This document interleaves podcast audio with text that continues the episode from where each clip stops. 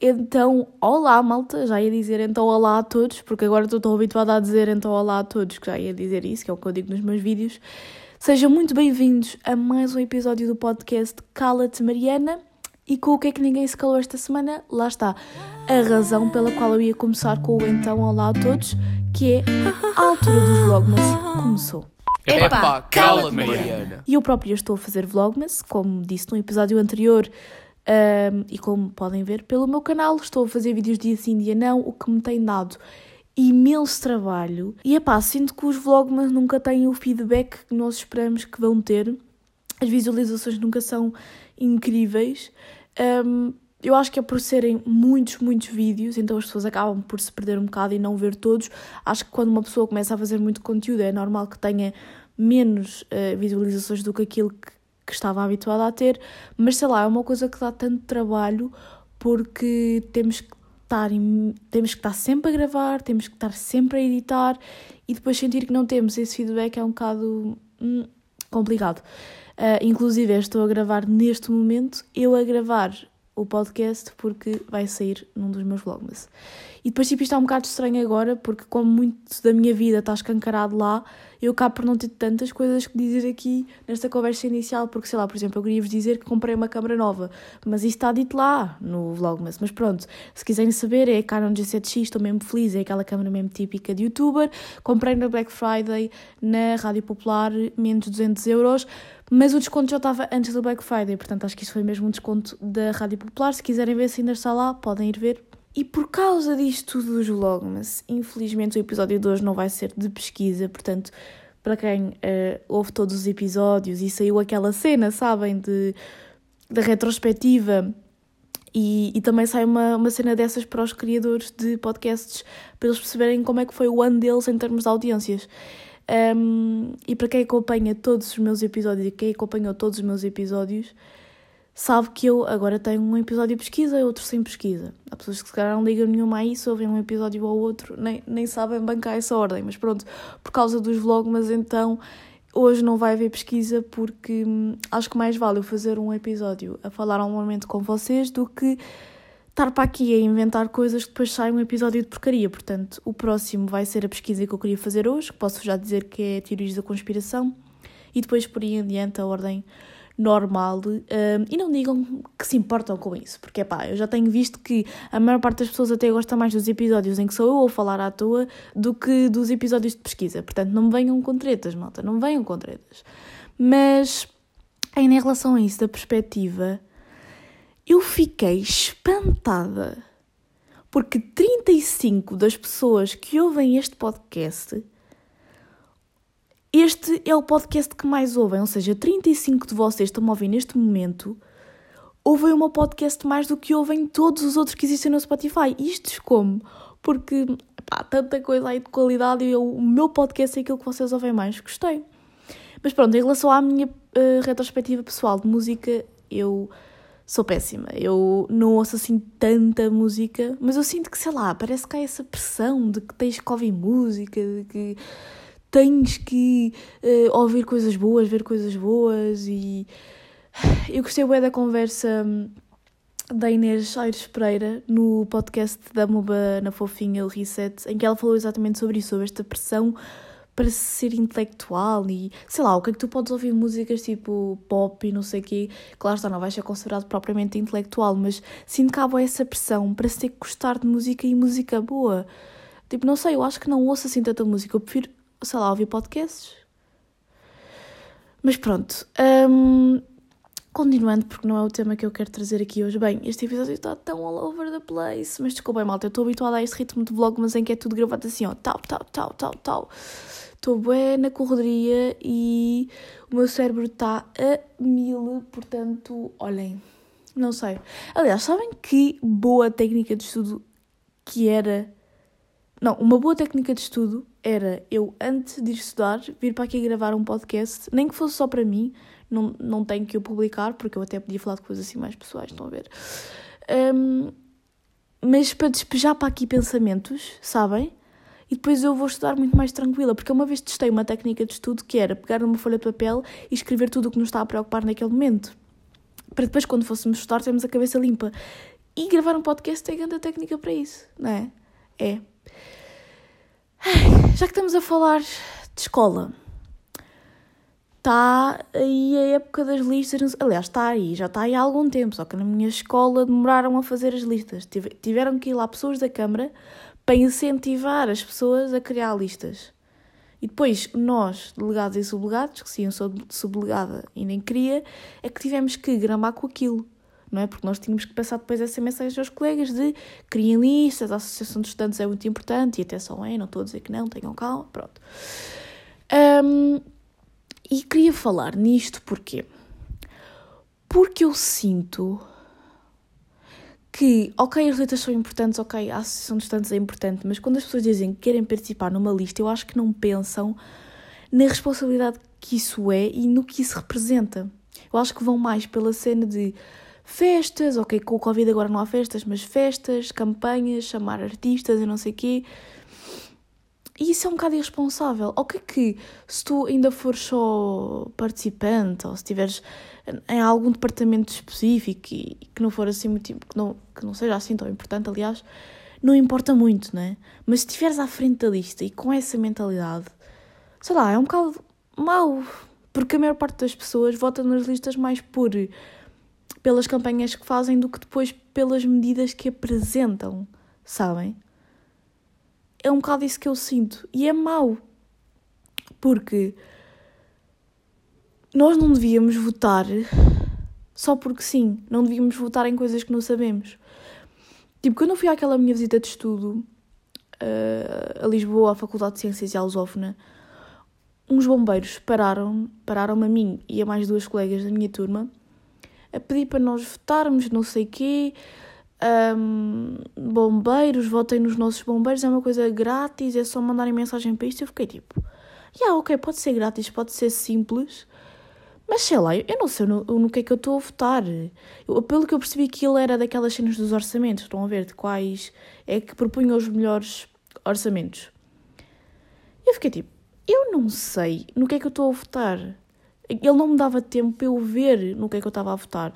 Imaginem que eu estava a votar num orçamento que era, hum, sei lá, matem todas as pessoas de cabelo ruivo. Eu não sei do que é que eu estou a votar, percebe? Eu estou a dizer uma coisa parva, mas eu não sei no que é que eu estou a votar. Eu preciso de saber. Porque isso tem impacto. O meu voto tem impacto. Eu quero acreditar que tenho valor o suficiente para, enquanto cidadã, o meu voto ter impacto, percebem?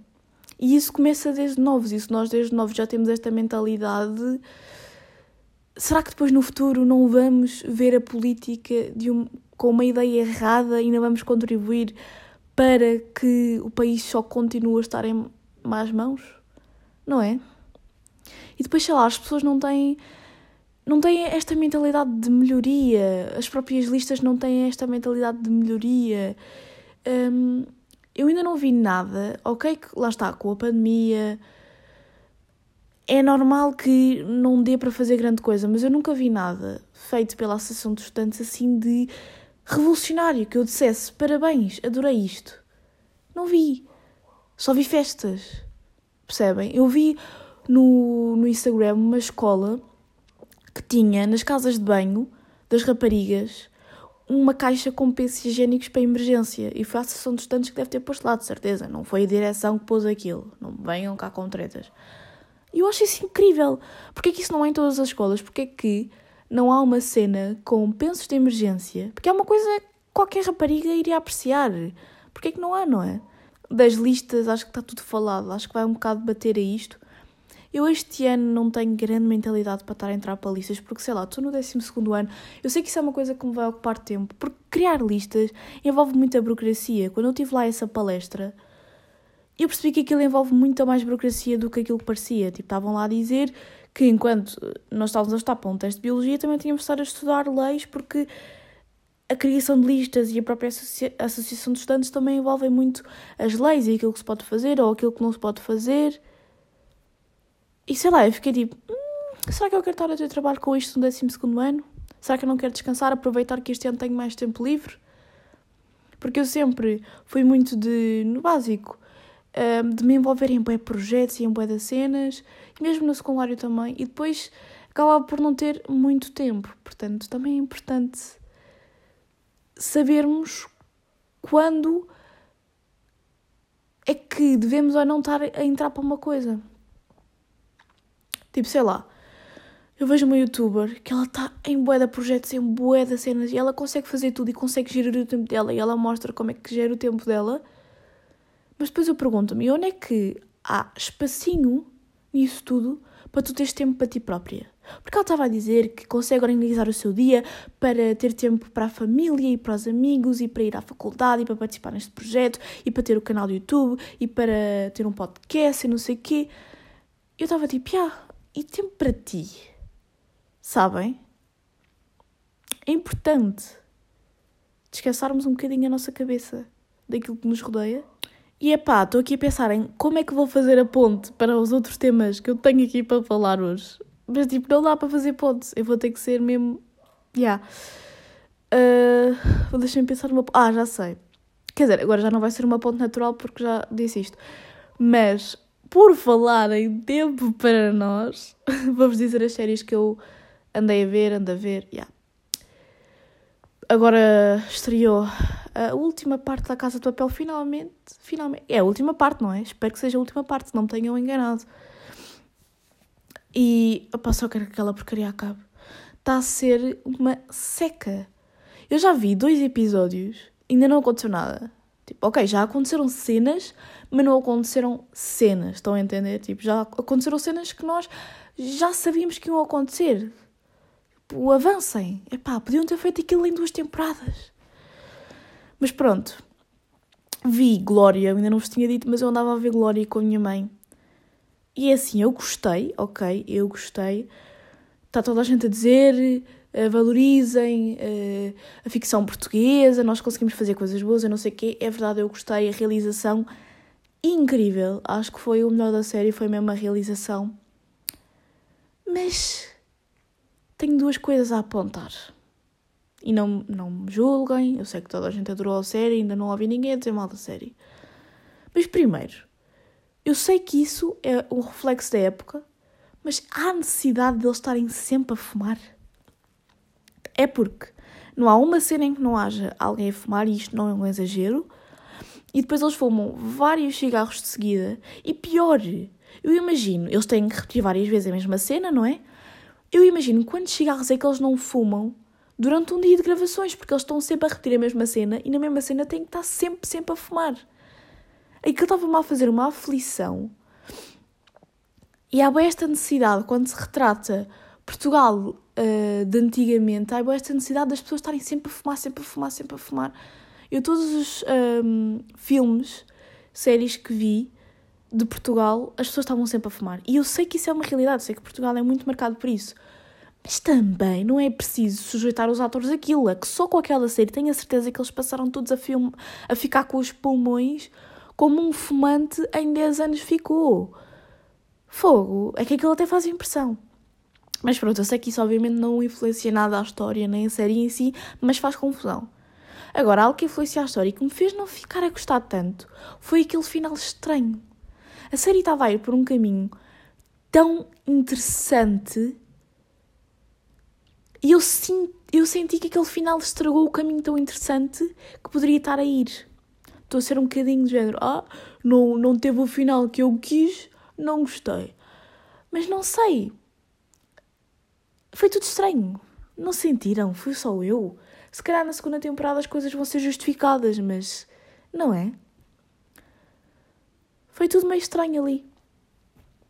E, e em relação a isto, pá, o trabalho dos, dos guionistas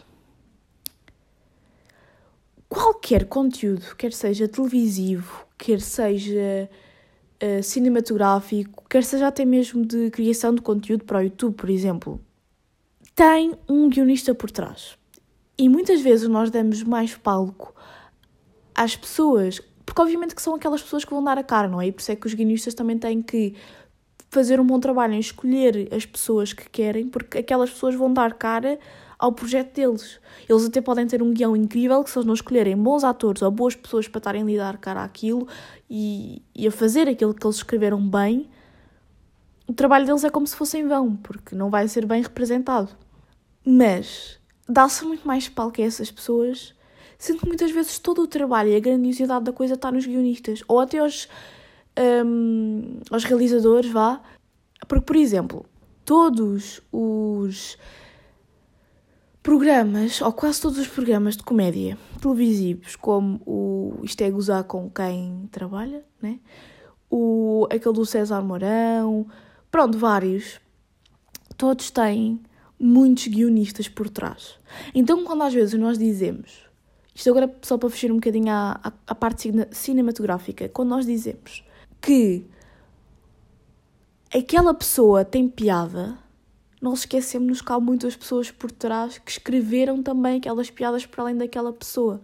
Só que aquela pessoa, se calhar, tem um maior à vontade com as câmeras, um, uma maior dinamização daquele texto e que vai poder fazê-lo chegar melhor às pessoas. Mas há muita gente ali envolvida e que, e que ninguém fala.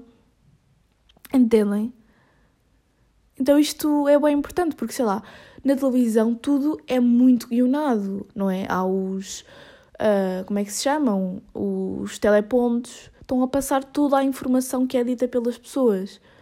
E quando nós às vezes pensamos que aquilo é super grandioso e incrível e um programa super bem feito, nós esquecemos que muito daquilo foi escrito por outra pessoa. E estava a pensar um bocado nisso, não é? E depois, mesmo no YouTube, há muitos youtubers que têm pessoas a fazer uh, guiões para eles. E que lá está, não tira o mérito, porque eles provavelmente também já devem ter, ter trabalhado muito para terem pessoas agora a fazer os guiões por eles, mas ao mesmo tempo também é preciso dar algum crédito a essas pessoas. Não, não estou a dizer que eles não deem, aliás, porque eles devem pagar-lhes bem e os guionistas devem receber bem. Atenção, não é isso que eu estou a querer dizer. Não é em termos monetários, é mesmo em termos de das pessoas reconhecerem o trabalho deles, ok? E temos aqui mais um assunto que não tem nada a ver com isto e que eu mais uma vez não sei como criar aqui uma boa ponte. Não é? Incrível! Mas no outro dia, no outro dia, que já foi tipo há três semanas, mas apontei isto aqui para falar no episódio 2, estava em casa dos avós do meu namorado e de repente, obviamente que eu os trato por você, mas de repente eu sem querer tratei por tu. E eu fiquei tipo, é, ah, tratei por tu. E depois pensei um bocado nisto, porque eu, de facto, eu tenho boa dificuldade em tratar as pessoas por tu, ou pelo menos as pessoas com quem eu falo, não é? Se eu for a um café e falar com, com a pessoa que me está a atender, eu vou tratá-la por você porque só vou estar com essa pessoa uma vez na vida. Mas com este tipo de pessoas que eu gosto, eu tenho dificuldade em tratá-los por tu, porque eu, a toda a minha família, trato por, hum, por tu. Isso é uma coisa estranha para mim. E como eu gosto deles e tenho afinidade com eles, eu, eu pronto, às vezes sai-me isso, porque, pronto, que é a minha forma de gostar, que eu gosto, que é a minha forma de mostrar, aliás, que eu gosto deles, mas arrependi-me logo, porque também pode ser um bocado falta de respeito, não é?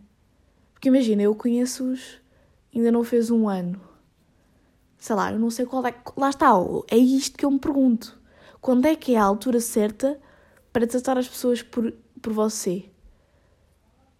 Não há uma altura. Não, para de, aliás, para deixar de tratar as pessoas por você, não há uma altura certa, né? E, e para, para algumas pessoas, essa altura nunca existe, porque há pessoas que simplesmente tratam toda a gente por você. Tipo, a minha avó a minha mãe disse-me que ela trata por você todas as pessoas que também lhe tratam por você. E ela disse-me que quando nós fizemos uma festa, eu tinha pai 5 anos e convidei tipo, as pessoas da minha turma aqui em casa, que ela tratava-nos a nós, criancinhas, ok, a mim não, mas uh, às pessoas da minha turma, por você, crianças de 5 anos. Eu acho isso bem estranho, mas tenho que começar também a controlar-me um bocado melhor, né? Ou não, eu não sei, eu não sei. Tipo, porquê que também temos que ser tão regrados? Faz-me um bocado de impressão isto. E já que falei aqui na família do meu namorado, uma boa ponta agora.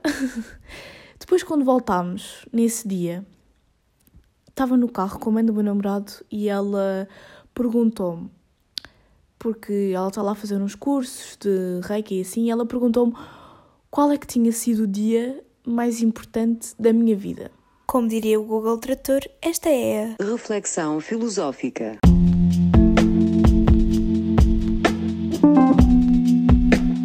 E primeiro eu demorei imenso tempo a responder, porque acho que quando nós temos filhos ou já somos casados é mais fácil responder, porque já temos um dia que é mais importante porque, sei lá, vai mudar a nossa vida completamente, não é? Vamos passar a ter, a, a ter algo nas nossas vidas que vai mudar a nossa vida completamente, não é?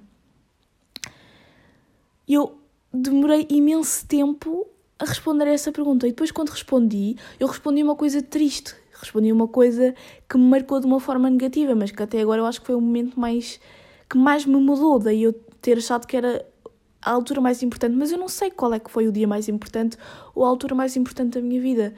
Mas porquê é que eu fui para o negativo, não é? Porquê que eu com esta idade não acho que posso ter um dia mais importante? Tipo, claro que posso.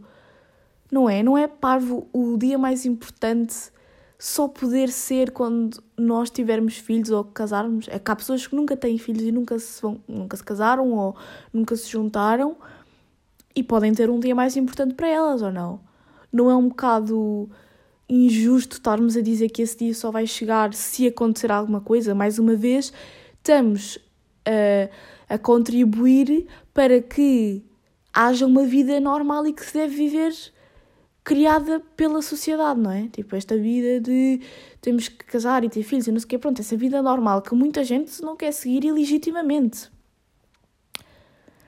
Mas fiquei a pensar nisto. E depois, ou seja, depois eu dei a resposta e o objetivo com isto é ela me responder: não, não há um dia importante, um dia mais importante, porque o mais importante é aquilo que tu estás a viver agora. Não devemos estar a pensar nem no futuro, ou seja, nem que o dia mais importante vai acontecer, nem no passado, ou seja, nem que o dia mais importante já aconteceu, porque o dia mais importante é o agora, é aquilo que tu estás a viver agora. E se tu pensares desta forma, tu vais dar muito mais valor àquilo que tu estás a viver e àquilo que tu estás a ter. E ah, isto faz algum sentido. Ora, até pode ficar a reflexão filosófica de hoje, porque eu não tinha nenhuma, mas agora fica. Portanto, agora ouviram o jingle lá atrás, é porque isto foi a reflexão filosófica de hoje. Foi muito curtinha, mas foi aquilo que. Foi aquilo que deu.